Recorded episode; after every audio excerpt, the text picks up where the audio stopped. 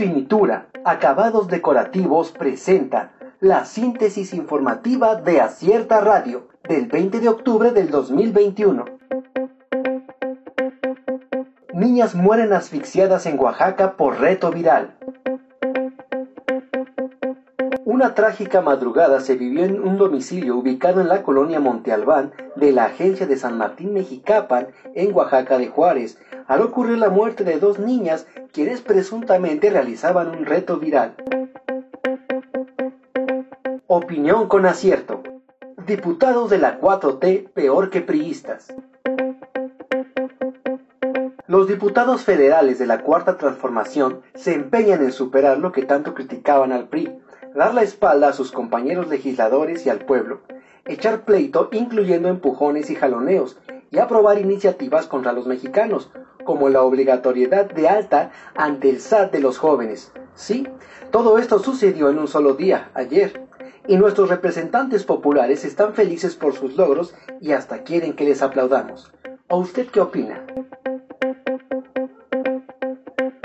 Camión con migrantes sufre accidente en la Mixteca de Oaxaca. Un camión tipo Thornton con 100 migrantes centroamericanos a bordo volcó en la región mixteca y dejó un saldo de 20 lesionados, mismos que fueron asegurados y 80 lograron escapar.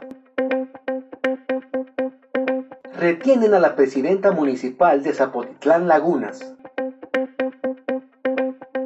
La presidenta municipal de Zapotitlán Lagunas, Fabiola Honorina Morales González, fue retenida con el síndico y la regidora de Hacienda por pobladores de la agencia de Guadalupe el Recreo.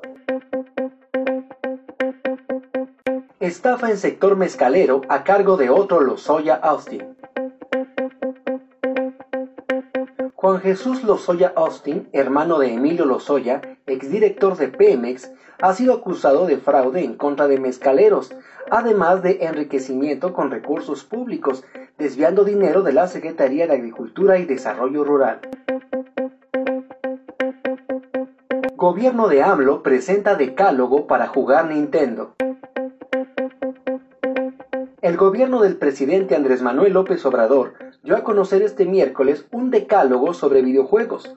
Rosa Isela Rodríguez, titular de la Secretaría de Seguridad y Protección Ciudadana, mencionó que estos consejos se plantean a fin de que los padres y madres de familia lo debatan con sus hijos. Grupo Sí por México solicita a oposición presentar candidato único a la presidencia. La agrupación Sí por México, conformada por asociaciones contrarias al gobierno de Andrés Manuel López Obrador, pidió este miércoles a los partidos de la oposición presentar un candidato único en las elecciones presidenciales de 2024 y rechazar en el Congreso la propuesta de reforma eléctrica. Renovallantas y Muelles de Oaxaca presentó la síntesis informativa de Acierta Radio. Escúchanos el día de mañana con más información. Síguenos en las redes sociales como Acierta Oaxaca. Visita nuestra página web www.acierta.mx.